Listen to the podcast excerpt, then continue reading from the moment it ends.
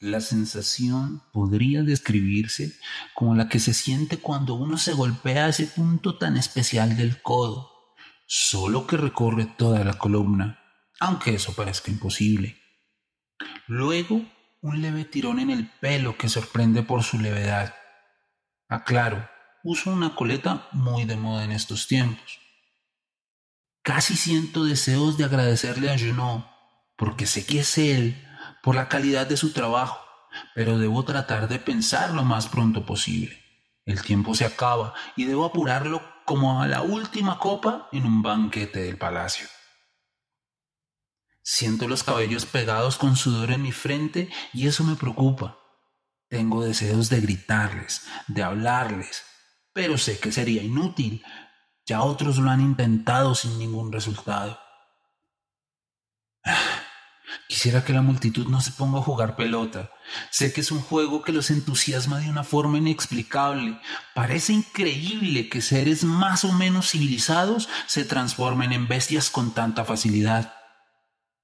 Sonrío a la horda para demostrarles mi desprecio, pero ellos no se percatan de esto y continúan con sus estribillos, que más parecen el canto guerrero de alguna tribu salvaje que lo que cabría esperar en habitantes de una de las ciudades más civilizadas del mundo.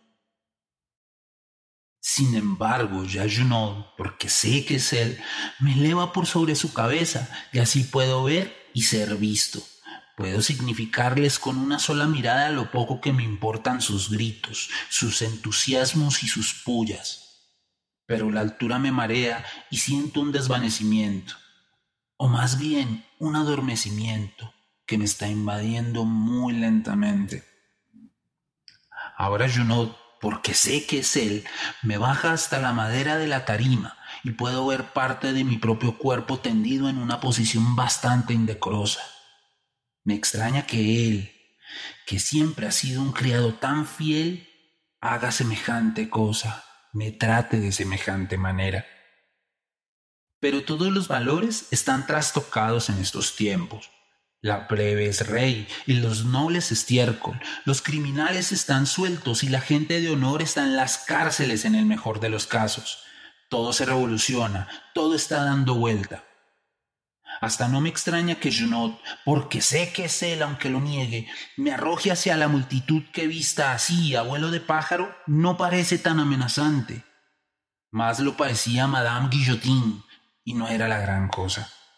En realidad no lo sería si tan solo la horda demorara unos minutos su ansiedad en este año de 1789 aquí en Francia pero Junot me suelta, porque sé que es él a pesar de su capucha, y ya caigo hacia el populacho que se agolpa para disputarse el magro trofeo a grito de libertad, igualdad y fraternidad. Ojalá lo hubiéramos previsto, o dejaran pasar unos minutos, o hubieran resistido en la Bastilla o en Tulerías, o si el ejército hubiera permanecido cumpliendo su deber, aunque más no fuera, hubiésemos tenido el tiempo suficiente para emprender algún viaje. si tan solo no jugaran a la pelota.